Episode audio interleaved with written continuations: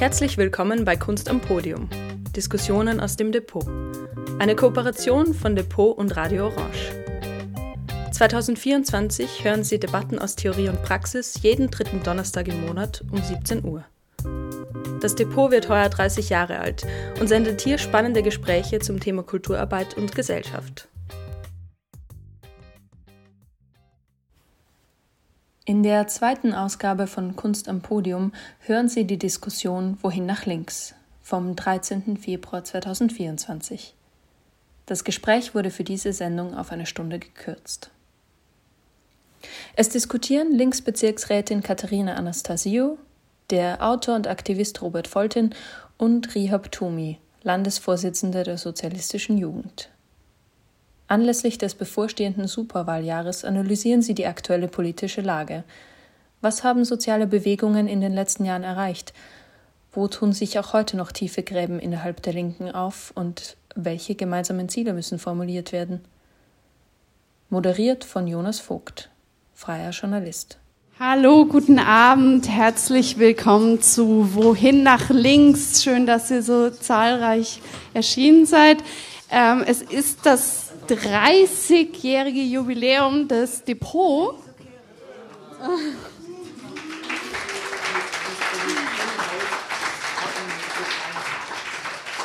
Und wir reden heute ähm, über die Zukunft der linken Bewegungen. Ähm, es ist ein Thema, das das Depot in den 30 Jahren immer umgetrieben hat als Ort des zivilgesellschaftlichen Engagements. Und ähm, wir werden auch im Herbst eine Veranstaltungsreihe machen zu unserer Geschichte und ähm, Festakt, also seid gespannt, was da noch kommt. Ja, also ich bin schon sehr, sehr gespannt. Äh, Jonas Vogt, freier Journalist und Autor von Der Kernölkommunismus über die steirische KPÖ, äh, wird heute moderieren. Zum ersten Mal dabei, ähm, ebenfalls zum ersten Mal am Podium äh, ist Rihab Tumi und ähm, Katharina Anastasio und ähm, Robert Foltin waren schon mehrfach hier zu Gast. Also es ist ein, ein Mix und wie ich auch sehe im Publikum aus ähm, bekannten und neuen Gesichtern. Und ich freue mich, wenn wir dann nach dem Podium noch ähm, in die gemeinsame Diskussion gehen. Ähm, ich darf noch herzlich begrüßen die Zuhörenden im Livestream und auf Radio Orange. Ich wünsche allen eine gute Diskussion und schönen Abend. Danke.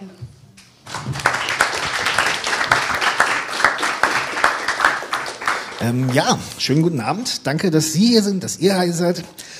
Dann ähm, stelle ich ähm, meine Einstiegsfrage. Wir leben ja jetzt gerade in irgendwie in einer sehr, sehr paradoxen Situation. Zum einen, die zweitgrößte Stadt Österreichs wird von einer Kommunistin regiert. In einem Monat oder anderthalb Monaten hat ein Kommunist eine recht gute Chance, zumindest ähm, in, Salzburg in die Stichwahl zu kommen. Gleichzeitig ist die äh, FPÖ weit auf Platz eins in den Umfragen. Ähm, ist es aktuell eine gute Zeit für die Linke oder ist es eine schlechte Zeit? Und ich würde das gerne von euch allen drei hören, nacheinander. Ja, es ist schon beschlossen, dass ich anfange. Ich habe ein bisschen ein Problem mit dieser Veranstaltung, weil ich es ja nicht so mit Würden. Ich habe teilweise das Gefühl, also zum Beispiel, ich schreibe über soziale Bewegungen und 2016 finde ich so wenig aber da war die Van der Bellen-Wahl. Alle haben sie so zwischen bürgerlich, liberal und rechtspopulistisch entscheiden müssen. Eben, ich finde es ein bisschen ein Problem bei Wahlen. Äh, vorher wird man von den Medien gedrängt, so ja nicht zu emanzipatorisch, weil man muss in die Mitte was gewinnen. Außer es gibt gerade eine linke Bewegung, dann passt sowas wie der Babler, dass man die einbezieht, dass die gewählt wird. Und wenn die Parteien dann an die Regierung kommen, sind sie den Sachzwängen des Kapitalismus unterworfen und ändern eigentlich recht wenig, außer sie kommen unter Druck von Bewegungen. Also insofern ist ja Gewinne von Parteien immer aus Ergebnis von Bewegungen. Wir werden ganz kurz nur, ich habe nachher auch noch Fragen zu Graz und Ähnlichem, das heißt, zu, ja, grundsätzlich ähm, werden wir darüber später auch noch sprechen. Äh, das war jetzt eher eine Vorstellung ja. von mir. ich komme dazu, wie ist jetzt die Linke, wobei, also einerseits, ich sage das jetzt für das gut für den globalen Norden, besonders für Europa, Aufstieg des Rechtspopulismus aber zugleich hat es auch international so Aufschwünge an der Linken gegeben, der zeitweise sogar kurzfristig erfolgreich war. Sage jetzt aus Ausdruck der Bewegung. Podemos in Spanien hat sie als Nachfolger von der 2011er Revolte gebildet. Syriza ist an die Regierung gekommen, indem es gegen die Troika gekämpft hat und dann gezwungen worden ist, stärkere Sparmaßnahmen als vorher die Sozialdemokraten. Und was dann so schlecht für einen Babler ausschaut, es hat die Bewegung für einen Bernie Sanders in den USA gegeben, der ist vom eigenen Establishment abgedreht worden. Das gleiche gilt für Jeremy Corbyn in Großbritannien. Also insofern ist, das spricht jetzt nicht für sehr für den Babler. Zugleich merkt man eben in Österreich auch schon also einen Trend nach links. Jetzt muss ich nur was ergänzen zu meiner Vorstellung. Ich nehme ja an, es gibt sowas wie eine Bewegungslinke, die nicht parteigebunden ist, aktiv, äh, nicht so wie ich doch wählen geht, meistens halt eh KPÖ, SPÖ und in der letzten Zeit die Grünen. Ja, und jetzt komme ich wieder zu dem, wo, also Linksentwicklung, es hätte sogar ja die Chance gegeben in der, in, bei der grünen Linksentwicklung. 2021 ist die Hebein gewählt worden, aber dann halt auch abgedreht worden. Unter anderem auch, weil man wahlmäßig erfolgreicher ist, wenn man nicht links ist. Dann die KPÖ, das ist ein bisschen was Spezifisches, weil der der Gewinn war jetzt nicht auf der nationalen Ebene, sondern auf der regionalen Ebene.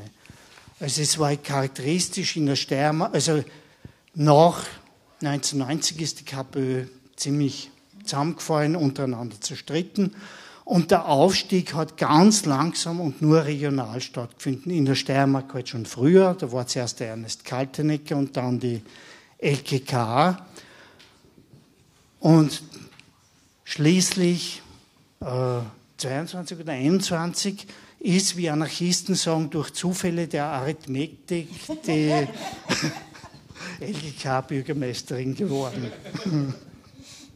Es hat niemand damit gerechnet, dass die ÖVP so abstürzt. Ja, und jetzt muss ich sagen, ich habe diesen Aufstieg teilweise schon in meinem Buch geschrieben. Bis dorthin geht's. Und dann gibt es noch den Kai Michael Dankl in Salzburg. Ich weiß von meiner Familie, die sehr, die kommt nicht ganz aus der Stadt, aber die kennen den Dankl. Und wenn sie sagen, sie wollen, wollen sie nicht die KPÖ oder so, sondern sind für den Dankl. Also wer? Das sind nicht so viele, das sind wenige. Und wichtige Punkte, warum jetzt die Erfolge der KPÖ ist einerseits schon die Enttäuschung über die Grünen, natürlich auch über die SPÖ. Dann, es hat starke Bewegungen mit dem Höhepunkt 2019, sicher auch wieder international und das hat er ausgestreut auf Österreich. Klimabewegung, Feminismus hat irgendwelche Aufschwünge und dann Mieten und Wohnen hat eine große Bedeutung und dann auch rassifizierte Menschen sind sehr aktiv geworden. Also angefangen vom Sommer der Migration 2015 bis ein Black Lives Matter 2020. Rede vielleicht, wenn wir mehr über Bewegungen reden, nachher noch drüber. Also das war ein zweiter Punkt und linke Wählerstimmen sind für mich immer ein bisschen ein Zeichen des den Niedergang der sozialen Bewegungen. Da weiß man nicht mehr, was man tun soll, jetzt gingen es halt wieder ich wirf das die Leute nicht vor. Jeder darf zur Wahl gehen, ja? Das ist, das ist, wir verbieten es nicht. Ja, und dann bei der KPÖ war natürlich schon noch wichtig die regionale Verankerung, die Bekanntheit. Und zwar die Bekanntheit nicht so wie die Politikerinnen sonst immer über die Medien, sondern die hat man konkret gewusst, gekannt. Schon ein bisschen über die Medien, die dann übergeschrieben haben. Aber die Leute haben wirklich das Gefühl gehabt, denen ist man nahe in einem gewissen Sinn. Und dann kommt natürlich die Linksentwicklung in der SPÖ. Die war für mich natürlich aufs erste ein bisschen überraschend, klarerweise. auch ein bisschen Zufälle der Arithmetik waren da dabei. Zugleich hat sie, glaube ich, innerhalb der Partei der Babler nur durchsetzen können, weil die KPÖ erfolgreich war. Also weil die auch sozusagen Wahlwerbung nach links machen müssen. Also es genügt nicht nur in die Mitte. Zugleich, ich habe von Anfang an gesagt, und ich sehe das schon sich ein bisschen abzeichnen, ich glaube, der Babler darf in die Wahlen ein bisschen links reden, aber er wird dann schon kontrolliert vom Parteiapparat und zurückgehalten und dass er nicht zu viel sagt. Und, und es zeichnet sich ja schon ab in den letzten, weiß, letzte Wochen, wo sich so viele vorgewagt haben und eine große Koalition angekündigt hat. Das waren ja schon richtig so, Babler, entweder machst du das so oder mit Randi doch ab. Gut, jetzt habe ich so meine eher Beurteilung von außen beschrieben. Jetzt würde ich gerne natürlich auch noch den äh, Teilnehmerinnen hören. genau. Ähm, ist es eine gute Zeit oder ist es eine schlechte Zeit? Das war die Frage. Danke. Ähm, ja, voll. Vielleicht stelle ich mich auch noch mal kurz vor. Ich bin die Rihab, ich bin Landesvorsitzende der Sozialistischen Jugend Wien und vielleicht ähm, kurz auf die Frage einfach einzugehen. Ich glaube, ich, ähm, es gibt immer wieder Zeiten, wenn multiple Krisen sind, wenn Teuerung ist, wenn Klimakrise ist und das alles zusammenkommt, ähm, hört man oft, dass es irgendwie eine gute Zeit ist für linke Meinungen, linke Thematiken, dass es eine ähm, gute Zeit in dem Sinne ist. Ich glaube, ich, ich tue mir immer ein bisschen schwer mit dem Verherrlichen ähm, dann auch davon, weil ich glaube, ähm, dass Krisenzeiten immer für die Leute, für die wir einstehen wollen, scheiße sind und ähm, es einfach nicht sozusagen immer ein Punkt oder halt bis zu diesem Punkt kommen muss, damit halt unsere Forderungen, unsere Antworten auf diese Gesellschaft ähm, auch so einen, einen Anknüpfungspunkt kriegen. Aber in dem Sinne, was man schon bemerkt, und ich glaube, das bemerkt man in der Öffentlichkeit, das merkt man in vielen Diskussionen, dass viele, ähm, also auch in der breiten Gesellschaft, man einfach mehr und mehr mitbekommt, dass das System, in dem wir leben und so wie es funktioniert, dass sich das eigentlich auch nicht mehr ausgeht, ähm, wie äh, wir halt auch einfach, wie Politik gemacht wird, wie ähm, also einfach äh, sozusagen über die Menschen drüber äh, gefahren wird, äh, Demokratie oder demokratische Prozesse eigentlich keinen Einklang mehr haben auf die breite Bevölkerung, weil wir einfach sehen, ähm, dass Leute sich einfach nicht mehr ähm, einfach repräsentiert fühlen von der Politik, die gerade gemacht wird und ähm, tue ich auch die SPÖ mit einbeziehen, keine Sorge. Ähm, genau, also ich glaube, da gibt es verschiedene Ansätze, wo im selben Moment, glaube ich, ist es wichtig, diese Zeit nicht zu verherrlichen und zu glauben, dass irgendein Automatismus kommen wird, nur weil es den Leuten jetzt schlechter geht oder nur weil gerade die Teuerung so hart ist, weil die Klimakrise ähm, jeder eigentlich mitbekommt im Sommer. Es hat fast 40 Grad in Wien. Ähm, das ist eigentlich unvorstellbar für viele Personen gewesen, dass das nicht heißt, dass automatisch alle Personen ähm, jetzt links werden. Ich glaube, wir sehen es eh, wie du es erwähnt hast, halt auch ähm, in den Umfragen, dass eigentlich die Krisensituation, wenn es eine klare linke Alternative oft nicht gibt, dazu führt, dass die Rechtsextreme immer stärker und stärker werden. Und das sehen wir halt, ähm, glaube ich, auch in dieser Zeit gerade die Frage, ob es eine gute oder eine schlechte Situation ist für die Linke, ist hauptsächlich die Frage, was macht die Linke draus? Und ich glaube, ähm, wenn wir gerade sehen, was in den Umfragen ähm, passiert, ist es meistens ein bisschen, glaube ich, auch sehr ähm, resignierend, auch für die Linke, wenn wir uns das anschauen. Aber ich glaube, es ist ganz, ganz wichtig, diese Resignation oder diese Unmacht, dieses Unmachtsgefühl halt einfach nicht sich darauf einzulassen, sondern einfach das weiterhin zu machen und einfach klare Kante zu zeigen, ähm, auch wenn gerade diese GroKo-Fantasierungen und äh, Romantisierungen schon äh, angesprochen worden sind. Ich glaube, klare Kante ist immer das Wichtige, da in diesem Sinne zu zeigen. Und ich würde einfach sagen, eh damit abschließen. Die Frage, ob es gut oder schlecht ist, ist die Frage, was wir daraus machen. Also ich mache einfach. Okay, ich bin, äh, ein paar werden lachen jetzt, aber ich würde mal anfangen mit Chaos herrscht und an den Sternen. Die Situation ist wunderbar. Und äh, ja, ich meine, wie meine Vorrednerinnen auch gesagt haben, ich glaube, die Frage ist ein bisschen heimtückisch. Sicher erlebt die KPÖ jetzt eine sehr gute Zeit, um das auf meine Partei einmal zu beziehen, im Sinne von, wir haben sehr viele neue Mitglieder, die in die Partei kommen und das ist auf jeden Fall etwas, was einem optimistisch macht. Und natürlich die Wahlerfolge sind auch wichtig, nur die sind auch nicht alles. Und uns als Kommunistinnen ist das auch sehr bewusst. Ähm, ich meine jetzt in der Partikularität Österreichs, ich glaube zum Beispiel auch, so wie der Fuzzi, dass wenn die LKK nicht so gut abgeschnitten hätte äh, in Graz, wäre Babler heute nicht der Vorsitzende der SPÖ. Das glaube ich mir sehr schwer. Und ich glaube tatsächlich, dass die kleinen Erfolge jetzt in der Breite Politik oder politische Diskussion in der Gesellschaft tatsächlich eine Möglichkeit aufmachen. Die KPÖ-Erfolge machen eine Möglichkeit auf.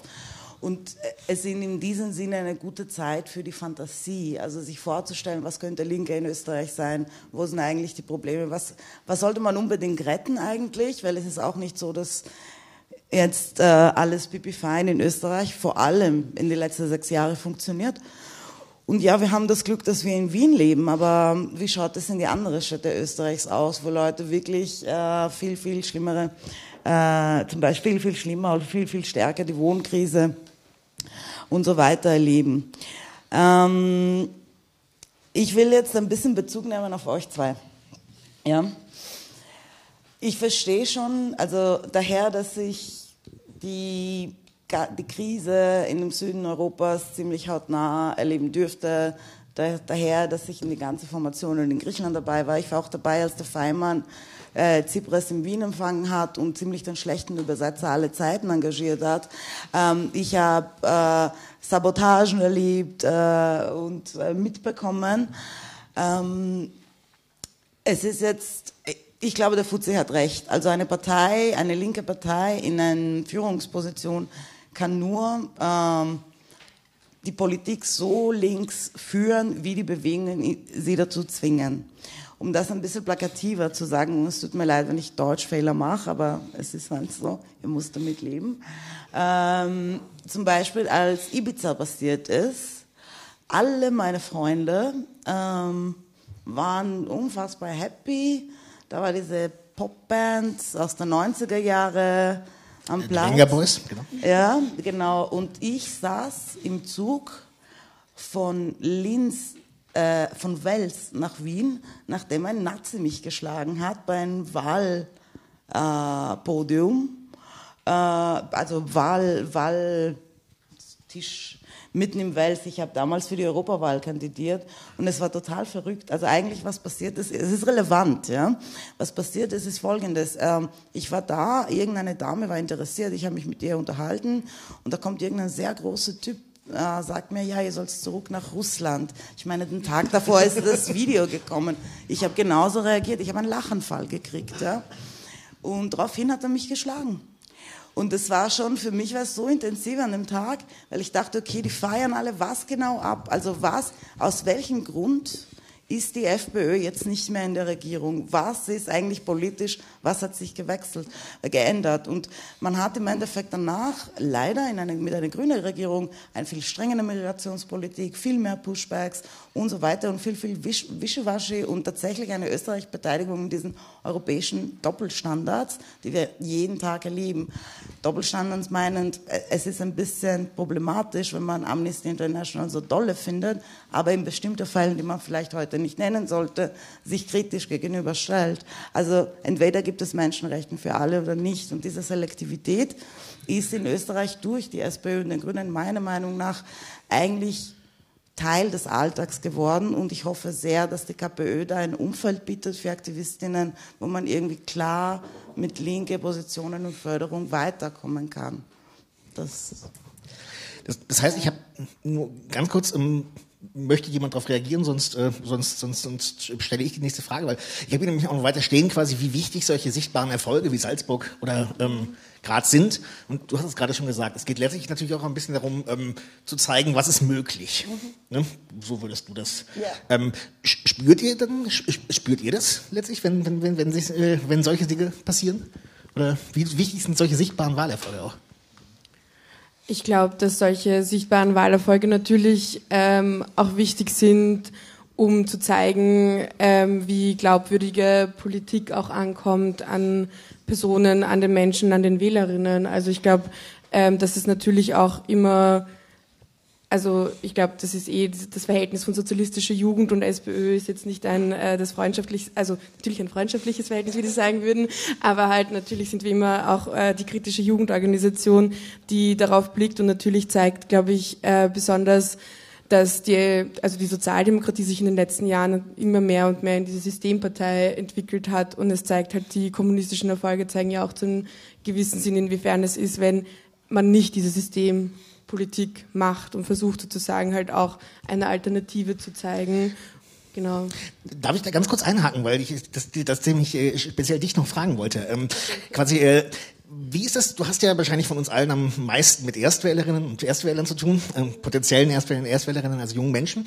Ähm, was muss man denen, was muss man denen anbieten? Muss man denen äh, kon Konkretes anbieten? Geht es darum, ähm, muss man eine Systemfrage stellen? Muss man beides? Also wie, äh, wie, wie interessiert man die für sowas? Also vielleicht nur kurz so zur Erklärung, damit ähm, das auch irgendwie besser in einen Rahmen gesetzt wird. Als sozialistische Jugend machen wir hauptsächlich Bildungsarbeit mit Jugendlichen, die sich in Bezirken organisieren und dann ähm, gemeinsam eigentlich entscheiden, was für ein Bildungsprogramm sie gegenseitig haben wollen. Jugendliche, die sich einfach gegenseitig was beibringen, die sich halt einfach mit verschiedenen Theorien auseinandersetzen und versuchen halt ähm, da was zu machen.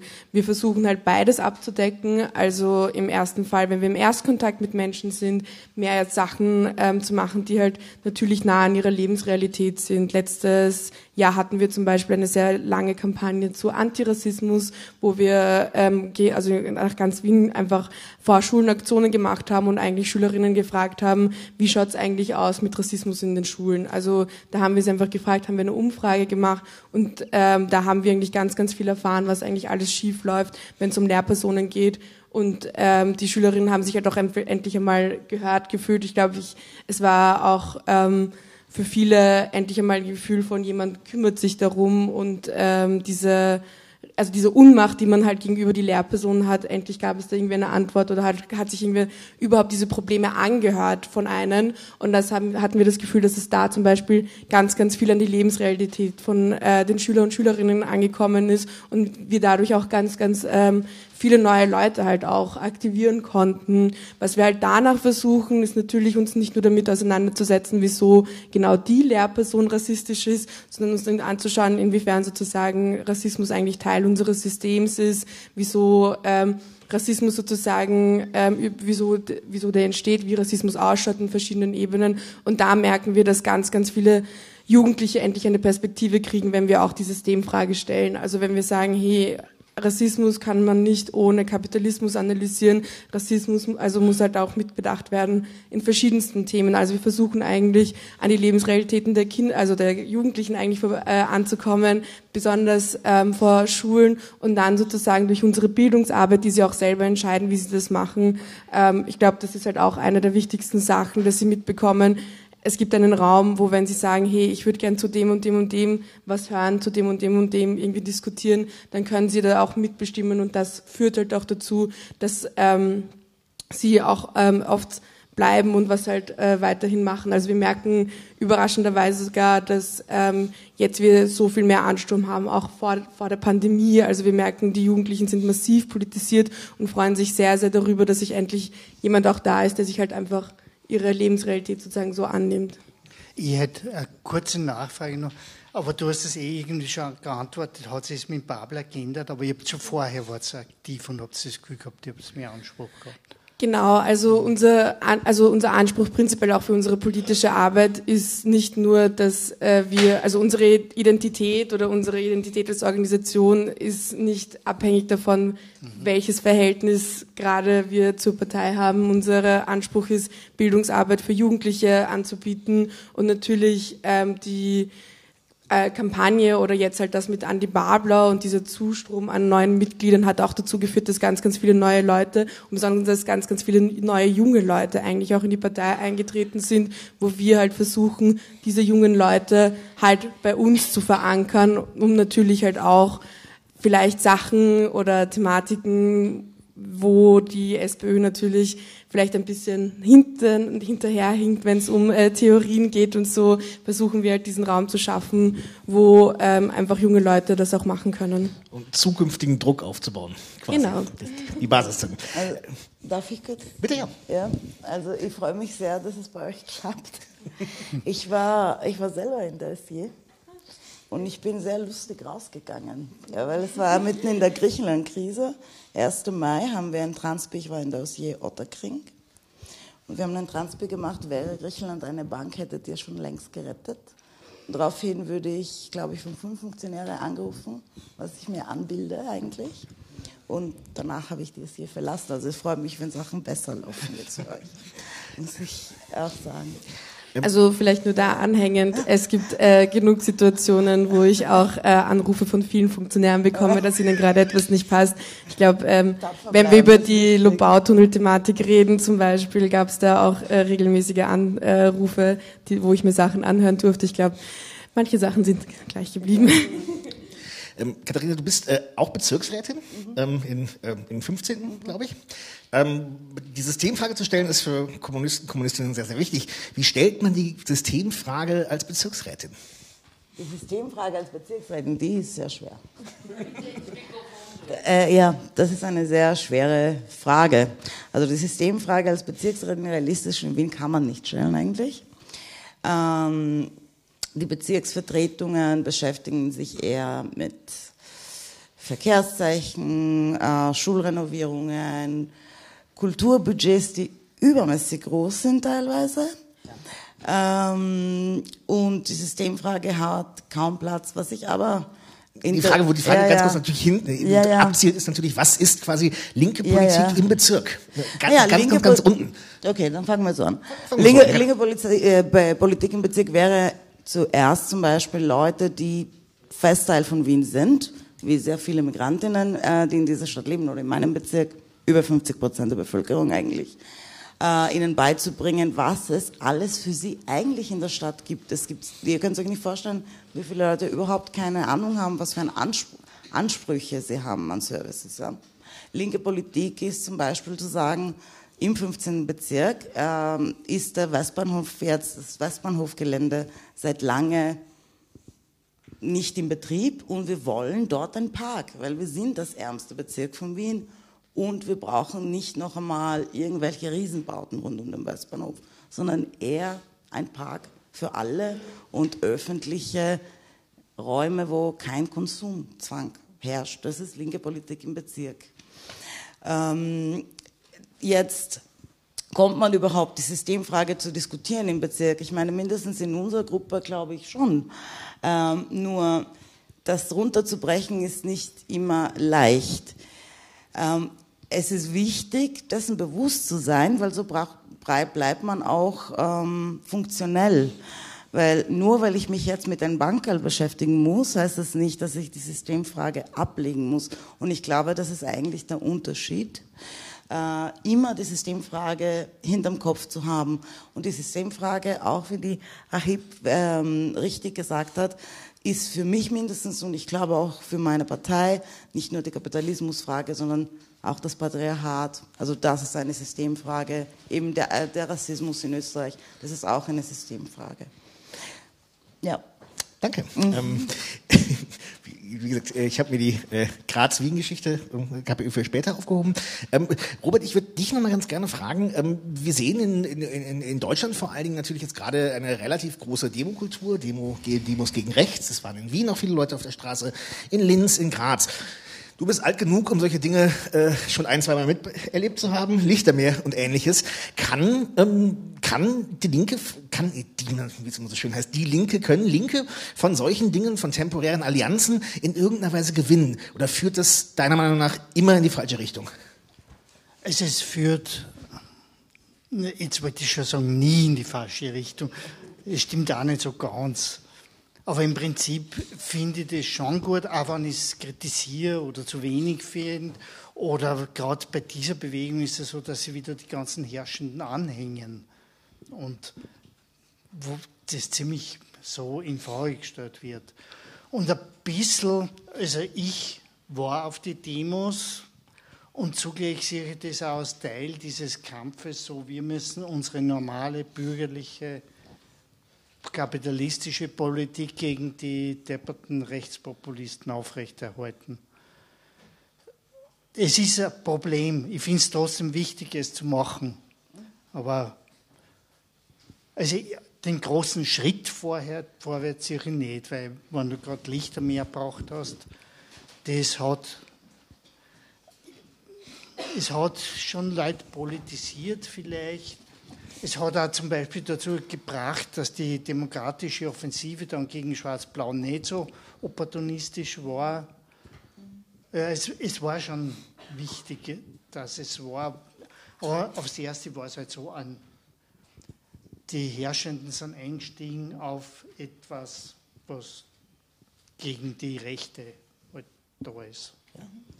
Wie seht ihr das? Und ihr erlebt das ja auch vielleicht mit euren Organisationen oder ähnliches. Sind das trotzdem letztlich wichtige Momente der Politisierung, auch junge Leute ranzuführen? Oder wie, wie, wie kann ich mir das vorstellen? Kannst du auch. Ja, ähm, ich, ich denke definitiv, dass das Momente sind, wo besonders man gemerkt hat, dass es einfach in also in der Breite der Gesellschaft plötzlich Leute sich gedacht haben, es ist Freitagabend, es regnet und ähm, ich will irgendwie ein Zeichen setzen, damit so, also gegen, äh, gegen rechts. Und ich finde, das ist definitiv auch ein Anknüpfungspunkt für viele, also kann ich mir sehr gut vorstellen, dass es für viele ein Anknüpfungspunkt ist für halt Protestkultur, aber halt auch einfach ähm, zu sagen, okay, ich will mich halt irgendwie politisch einbringen, was unabhängig von irgendwelchen Wahlen passiert. Also ich glaube, das ist ja auch eine Sache, wo Leute ihr Mitspracherecht, ihr demokratisches Mitspracherecht nicht nur in Form von, ja, jedes fünfte Jahr gehen wir wählen, sondern halt einfach zeigen, okay, hier gibt es auch eine Möglichkeit sozusagen meinen Frust zu zeigen, die Sorge zu zeigen, mich da öffentlich dahinzustellen und zu sagen, hey, ich bin gegen rechts. Ich glaube halt, die Frage ist halt nur, was passiert danach? Also gehen die Leute in Organisationen, also organisieren sie sich? Ich glaube, das ist halt auch immer dann irgendwie zum gewissen Teil auch unsere Aufgabe, zu sagen, hey, das ist der erste Schritt, das ist der erste Politisierungsmoment, aber weiterhin muss halt auch irgendwie mehr passieren, weil Bewegungen einfach sich natürlich auch, also glaube ich auch sehr von diesen Sachen profitieren. Wir haben gemerkt bei uns selber, dass nach diesem Wochenende wir plötzlich fünf, also am Montag 15 neue junge Leute hatten, die organisiert, also die gemeint haben, sie wollen jetzt irgendwie was machen, sie wollen Bildungsarbeit äh, mitgestalten. Also ich glaube schon, dass ähm, das definitiv Momente sind, die wir nicht verpassen dürfen, um Leute ihre Politisierung, also diese Politisierung nicht verpassen dürfen. Wir müssen sie halt einfach mitnehmen und organisieren und schauen, was halt dann weiterhin passiert und was sozusagen halt dann auch nicht nur auf der Straße passiert, sondern wie sie darüber reden, halt zum Beispiel in der Arbeit, bei der Familie, also halt einfach diese Multiplikatorinnen sein können für diesen linken, also halt auch für den linken Aufschrei. Voll. Ja, es geht auch darum, dass man sich nicht allein fühlt. Ne? Also besonders wenn die politische Diskussion sehr, sehr toxisch ist. Das eine Korruptionsskandal kommt nach das andere, die Regierungen ändern sich und die Leute treffen sich aber trotzdem auf der Straße und das sind meistens, wenn wirklich, wirklich alles schlimm ist, fühlt man sich sehr einsam, egal wie organisiert man ist und diese Momente sind eigentlich wichtig, um ein bisschen da aus dem Loch rauszukommen. Aber natürlich, ich meine, ist es so, dass ähm, Bewegungen alleine ja nichts ändern können. Auch Organisierung ist gefragt. Und ja. Das ist, wir werden wieder das, was äh, Riab ganz am Anfang gesagt hat. Äh, die Frage ist, was man daraus macht. Ja. Ne? Ist, es, ist es genauso gut wie schlecht, äh, je nachdem, welchen Blickwinkel man einnimmt.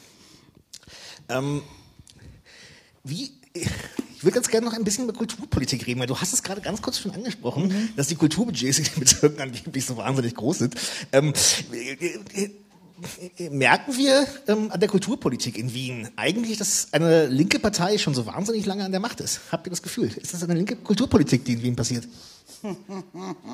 Nach würde ich auch noch gerne wissen, was linke Kulturpolitik eigentlich ist, aber äh, ich weiß nicht, ob ich für über Kulturpolitik reden kann. Ich würde dann lieber über das reden, was bei Gramsci Hegemonie heißt, was ja. jetzt gesellschaftliches Klima, Veränderung, Organisationsstruktur, Organisationsstruktur nicht in Parteien, sondern in Initiativen und so. Und da habe ich bis vor kurzem, glaube ich, gesagt, na, seit Corona ist es vorbei, aber es stimmt nicht ganz. Es, der Feminismus geht weiter. Es kommen Initiativen, es gibt junge Initiativen, die mehr Leid haben.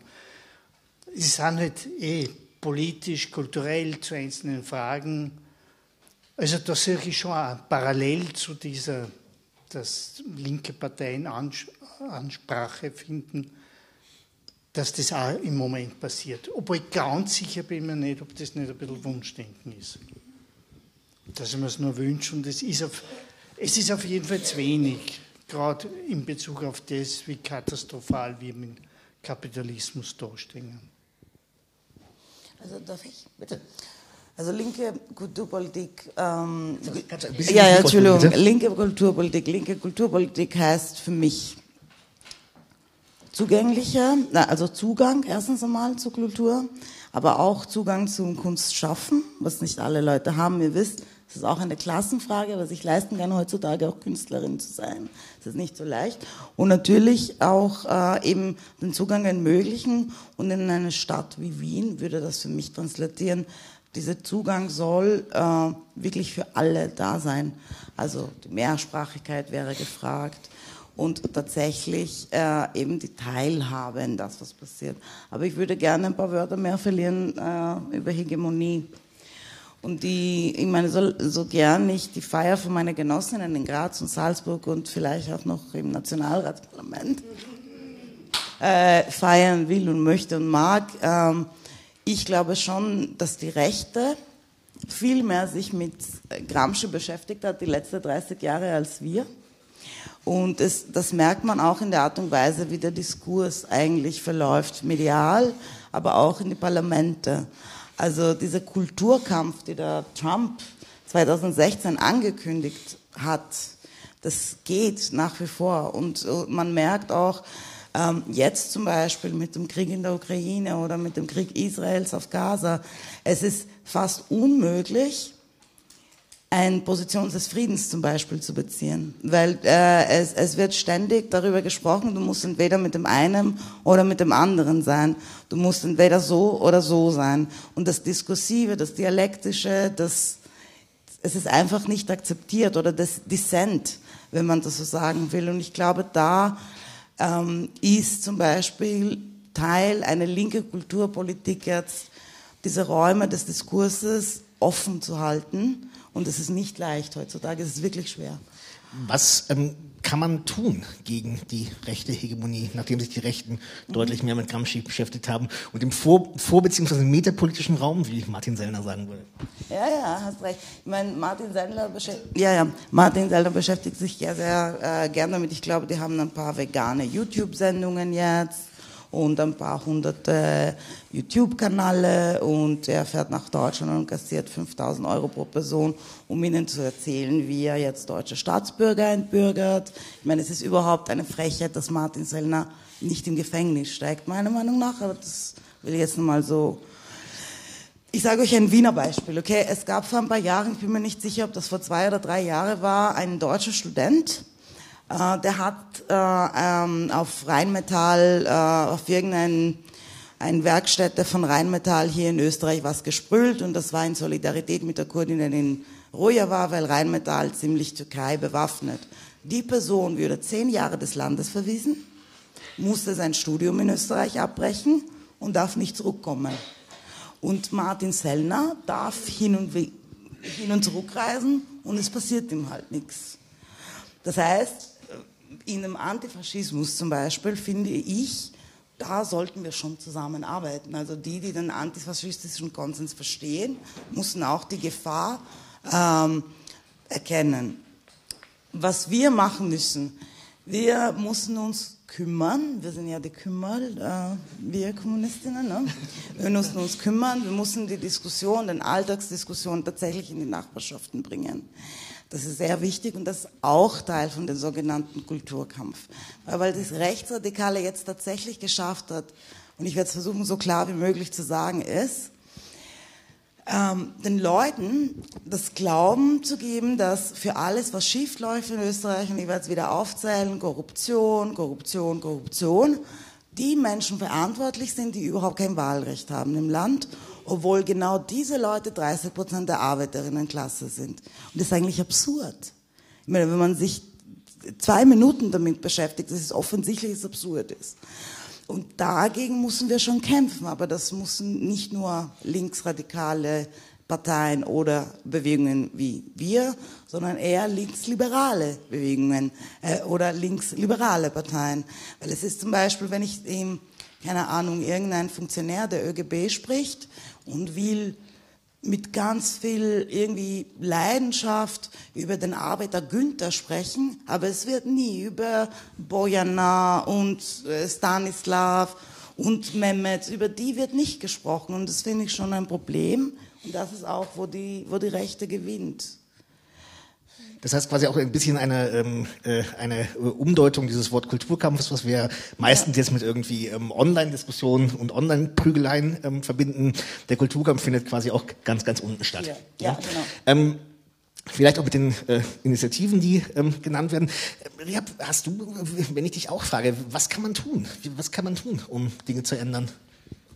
Ich glaube, ähm, also was, was wir definitiv einfach als unseren Weg finden oder als sozialistische Jugend ist genau das, was ich vorher gesagt habe, diese Bildungsarbeit und halt Jugendlichen den Raum geben, ähm, dass sie einfach Sachen kritisch hinterfragen können. Also wir haben ganz, ganz viele äh, junge Personen, also manche auch 14, äh, manche 25 und die kommen halt da zum ersten Mal und hören das erste Mal das Wort Kapitalismus und äh, fragen sich, was das äh, überhaupt ist. Also einfach, dass diese Systemfrage mal überhaupt Präsen äh, Präsenz hat, ähm, auch für äh, Jugendliche und halt dann noch natürlich die aktuellen Entwicklungen, die einfach keinen Raum haben, sozusagen in der Schule, dass die sozusagen halt auch einfach einen Raum haben, wo sie darüber diskutieren können, was vielleicht nicht nur Social Media ist, sondern halt in echt, um halt auch über dieses Diskursive zu reden. Auf Social Media ist oft sehr viel Sachen zweiseitig gesehen, aber eigentlich braucht es einfach Räume, wo Jugendliche sich untereinander austauschen können.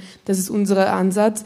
Aber vielleicht im Großen und Ganzen auch gedacht, ich glaube, einer der ersten Sachen ist definitiv sich nicht anbiedern. Also es kann nicht sein, dass das Erste, was ähm, passiert, wenn irgendwie ein rechter Aussage fällt oder das mit der Massendeportation mit äh, Martin Sellner, dass es eigentlich ähm, tagelang gebraucht hat, bis irgendwie eine Reaktion drauf kommt von der Politik, wenn wir sie so nennen, also von der Systempolitik oder so. Das ist halt eine Sachen, die einfach sehr selten passieren und ich glaube, sich nicht anbiedern, immer klare Kante zu zeigen und halt einfach zu schauen, dass man nicht nur immer die Reaktion auf Sachen ist, weil das passiert, glaube ich, auch viel zu oft, dass man auf Sachen reagiert, aber eigentlich selten äh, Sachen, also sozusagen einen einen Diskurs startet. Ich glaube, ein gutes Beispiel dafür, wie Diskurs gestartet worden ist, ähm, ist, als wir plötzlich in ganz ähm, Österreich in den Medien Titelblatt hatten, 32-Stunden-Woche, wie gehen wir mit Arbeitszeitverkürzung um. Das war schon eigentlich schon seit langem nicht mehr so das, war, gewohnt. Das, das war, ich, ich, ich habe mich noch daran erinnert, dass ich im Herbst äh, die Presse aufgeschlagen habe und dort ein Leitartikel drin war, ja, reden wir über Vermögens- und Erbschaftssteuern. Und da habe ich auch kurzzeitig, war ich wirklich war ich wirklich beeindruckt quasi über die, die Fähigkeit der Themensetzung. Ich meine, es ist ein bisschen verloren gegangen. Also ähm, ich, die letzten ähm, Wochen und Monate habe ich wenig mehr davon gesehen. Äh, voll, also ich glaube, ähm, das, das würde ich auch definitiv ähm, auch so sehen, aber ich glaube, es hat also ich glaube, es hat diesen Moment wieder gebraucht, wo man gesehen hat, dass es das halt auch gegeben hat. Also ich glaube, eine letzte Debatte, die schon noch ein bisschen die Medien übernommen hat, war zum Beispiel die Debatte rund um die Matura abschaffen, ja, nein, das ist eigentlich auch letztens erst wieder aufgekommen, war zum Beispiel eine langjährige Forderung von der sozialistischen Jugend, haben wir versucht, halt da, halt da auch irgendwie einzubringen und hat halt dann auch irgendwie dazu geführt, dass die breite Öffentlichkeit darüber diskutiert hat. Aber natürlich, das sind so Kleinigkeiten, die halt passieren und ich glaube, es ist halt prinzipiell nicht nur an diesen Kleinigkeiten halt abzusehen. Ich glaube halt schon, dass zum gewissen Grad halt einfach diese Reaktion halt nicht mehr da sein muss, dieser, also selber halt sozusagen ähm, Sachen anzusprechen, aber halt auch sich zu überlegen, wie man eigentlich ähm, zu den Leuten kommt, die man erreichen will, weil ich glaube, oft ähm, sehen wir halt auch in medialen Diskursen, dass oft halt sehr liberale Ansichten Platz finden, aber eigentlich die Message oder halt das, über was wir reden wollen, vielleicht nicht so oft Platz findet. Und ich glaube, dass äh, es da eigentlich eine Kommunikationsstrategie braucht oder vielleicht sogar eigene Wege, wie man über diese, also Kommunikationskanäle, die man aufbauen muss, sind, glaube ich, ganz, ganz wichtig, halt auch da zu schauen, wie erreichen wir eigentlich die Leute, die wir haben wollen, die vielleicht nicht die Presse lesen, sondern äh, heute und Österreich. Also ich glaube, das ist einfach eine ganz wichtige Frage. Voll. Darf ich kurz was dazu sagen? Ich meine, ähm, da hast du schon recht, aber ich würde das noch einen Schritt weiter gehen. Es ist schon so, dass seit sehr, sehr langer Zeit die Politik beziehungsweise die daran angehängte Medienlandschaft als mehrheitliche Meinung was angibt, was eigentlich gar nicht mehrheitliche Meinung ist.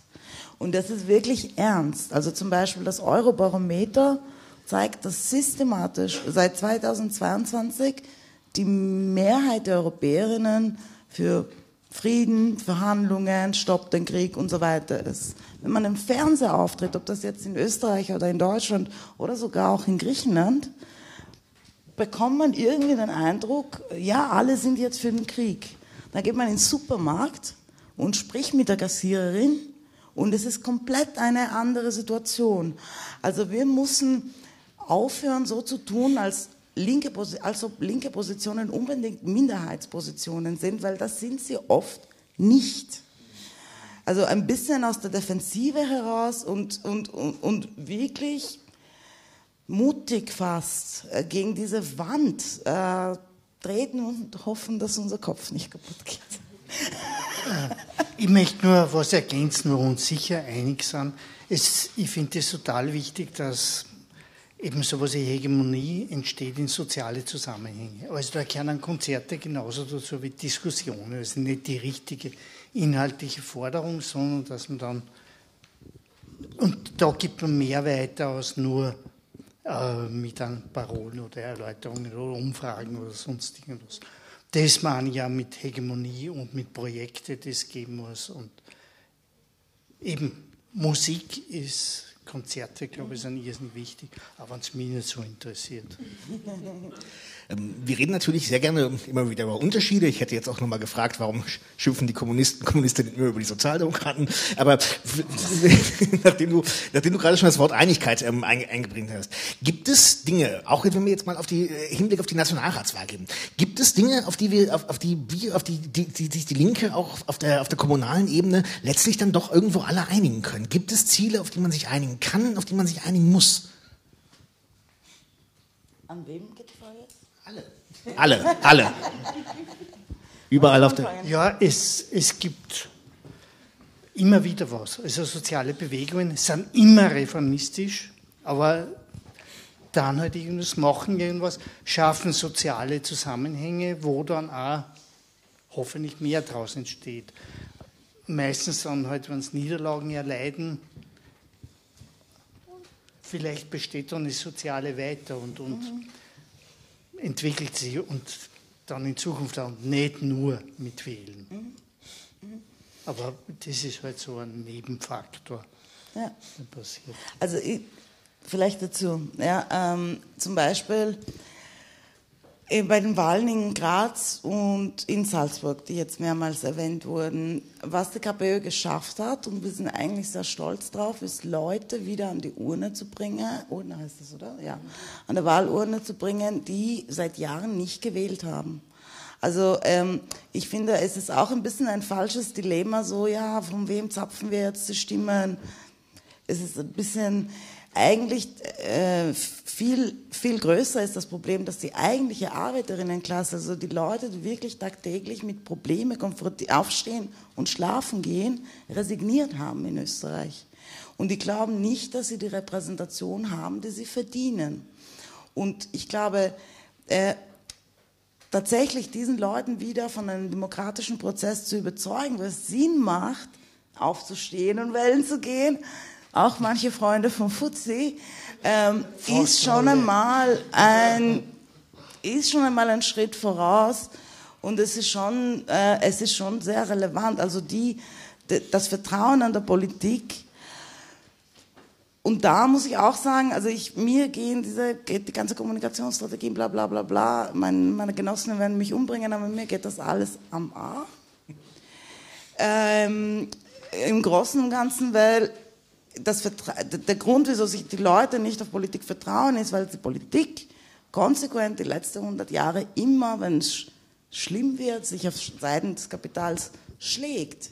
Und wir wollen eine andere Art des Politikverständnisses schaffen, welches Mitmache heißt und, und welches Zusammensein heißt. Also nicht irgendein sinnlos Konkurrenz, wer bekommt jetzt einen Listenplatz oder whatever, sondern was können wir tatsächlich in der Nachbarschaft äh, ändern? Wie können wir für die Leute, die sich selber es, wie der Günther immer sagt, nicht richten können, wie können wir für die da sein? Und das ist, glaube ich, schon ähm, Aufgabe jeder linke Kraft. Jetzt möchte ich schon ergänzen, die Linke hat Aufschwünge und geht dann wieder ab und gerade dann, wenn es an die Regierung gekommen ist. Ja, ja. Also weil die Linke in Berlin hat sich beteiligt an Sparmaßnahmen. Und so ist es fast immer. Die Sachzwänge des Kapitalismus setzen sie durch, kann man eh nichts machen, stürzen die Linke wieder ab, weil die Arbeiterinnen natürlich auch merken, es hat nichts genutzt. Ja. Ich glaube nur, vielleicht nur da kurz anhängend, was ich schon noch dazu so grundsätzlich so frage oder vielleicht auch, glaube ich, ähm, zu dem, was auch gesagt worden ist. Ich glaube, viel zu oft diskutieren wir auch irgendwie darüber, was uns trennt und nicht was, was uns irgendwie eint in politischen Forderungen. Und dass es oft irgendwie darum geht zu sagen, okay, ähm, welche linke Kraft ist irgendwie anders zur anderen linken Kraft? Und ich glaube eigentlich, ähm, dass wir uns sehr vielen Sachen, wenn es darum geht, ähm, was wir eigentlich wollen in der Gesellschaft, wie wir eigentlich dort, äh, also was wir einfach von unserer Gesellschaft wollen, wie äh, Politik auch auszuschauen hat, eigentlich uns sehr viel mehr eint als irgendwie trennt und es zu schade wäre, immer die ganze Zeit über die trennenden Sachen irgendwie zu reden, sondern darüber zu reden, was man halt gemeinsam will. Ja, dann äh, bleiben wir doch bei diesem äh, leichten wattigen Diskurs für die letzte Schlussrunde. Ich würde dann tatsächlich gerne mal ähm, äh, tatsächlich eine etwas positive ähm, Frage in die Schlussrunde stellen. Was gibt euch Hoffnung? Puh, äh, also Mikrofon, ja, Mikrofon. Ja, ja, Entschuldigung. Äh, also mir gibt es Hoffnung, wirklich junge Leute zu sehen und wie die junge Generation sich politisiert. Das gibt mir Hoffnung. Es gibt mir aber auch Hoffnung, wenn ältere Leute sich das überlegen. Das passiert in Österreich auch überraschend oft. So also viele Leute, die bei uns kommen nach ihrer Pensionierung, lustigerweise, ich frage mich, wieso. Ähm, nein, aber generell, also Leute, die sich im Ernst jetzt mit der Politik äh, wieder zusammen äh, auseinandersetzen oder Politik entdecken und wieder nicht Politik im Sinne von nur Wahlkämpfe, sondern Organisierung in der Nachbarschaft ausprobieren. Auch der gewisse Mut, irgendwas falsch zu machen, was wir oft was oft fällt in der Linke. Also wir, wir wollen immer im Recht sein und, und ja, also der, der Mut zu experimentieren, das gibt mir schon Hoffnung. Ich würde jetzt lügen, wenn ich sagen würde, dass ich besonders hoffnungsvoll bin, äh, traurigerweise, aber das weniger wegen der österreichischen Situation, sondern die globale Situation. Also das finde ich aktuell sehr bedrohlich eigentlich. Und ja, solange die, die Leute in Bewegung bleiben, sich organisieren, und eben tatsächlich fähig sind, ähm, das Systemische in Frage zu stellen. Also eben das, was schief läuft, nicht an ihr schwarze Nachbarin äh, zu suchen, sondern an wie die, wie die Arbeit aufgeteilt wird, wie der Reichtum aufgeteilt wird, wie eben der Umwelt, äh, die Umwelt massakriert wird. Das gibt mir schon Hoffnung. Aber ja, die Zeiten sind düster eigentlich. Voll. Ich glaube, ich würde mich da eh auch anhängen. Ähm, immer wieder frage ich mich das auch selber, was mir eigentlich Hoffnung gibt, immer tagtäglich weiterzumachen. Ich glaube, ähm, eine der ersten Sachen ist natürlich zu sehen, wie viele Menschen das eigentlich in ihrer Freizeit, ähm, in ihrem Ehrenamt ähm, sich einfach denken, nach einem acht bis zehn Stunden Tag gehe ich noch, keine Ahnung, Kretzelzeitungen verteilen, gehe noch zum Gruppenabend und diskutiere mit meinen äh, Genossen und Genossinnen darüber, wieso eigentlich alles gerade ein bisschen schief läuft. Ähm, wenn ich sehe, dass auf Demonstrationen viele Leute halt irgendwie hinkommen, aber ich glaube, ähm, das, was mir hauptsächlich Hoffnung gibt, und ich glaube, das ist auch ähm, sehr aus dieser Perspektive, wo ich halt einfach arbeite, ist einfach, wenn ähm, ich auf Gruppenamten bin mit unseren Aktivistinnen und dann die erste Ding kommt von, ah, es ist das System, das falsch ist. Und es, gibt einfach diese Aha-Momente immer wieder bei ganz, ganz vielen. Und es ist, glaube ich, immer zu sehen, dass das weiter und weiter geht und dass wir versuchen, das halt immer gemeinsam halt auch weiterzutragen, ist einfach ein schöner, also der Moment, wo ich mir denke, okay, es, es bringt sich was und es braucht diese Hoffnung, es braucht Leute, die immer motiviert bleiben, auch wenn wir manchmal resignieren, ist auch okay passiert manchmal, muss man halt dann einfach trotzdem wieder die Kraft schöpfen, um einfach genau diese Momente dann halt auch weiter und weiter hinzutragen. Ja. Robert, hast du Hoffnung? Und wenn ja, warum? Ah, jetzt bin ich mir nicht sicher, ob ich mehr von Wünschen als von Hoffnung rede, aber ein bisschen ist es schon so, also ich hoffe auch darauf, dass, dass die Linke ganz vage irgendwie mehr wird und dass da die genaue Position jetzt nicht so wichtig mhm. ist, dass man diskutiert zusammen ist, gemeinsam in den sozialen Bewegungen, weniger als Aktionseinheit, also wirklich, dass man nebeneinander was macht und nicht den Schwerpunkt darauf legt, die anderen Linken zu bekämpfen, mhm. was ja insbesondere bestimmte Generationen ganz stark haben. Ähm, ja, dann sage ich erstmal Danke an das po äh, Podium. Ähm, würde diese Diskussion dann schließen, wenn es okay ist für euch.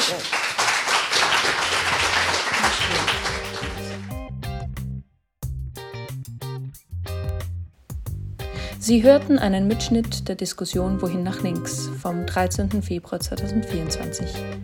Jonas Vogt sprach im Depot mit Linksbezirksrätin Katharina Anastasiou, dem Autor und Aktivisten Robert Foltin und Rehab Tumi, Landesvorsitzender der Sozialistischen Jugend. Das war Kunst am Podium, Diskussionen aus dem Depot, eine Kooperation von Depot und Radio Orange. 2024 hören Sie Debatten aus Theorie und Praxis jeden dritten Donnerstag im Monat um 17 Uhr.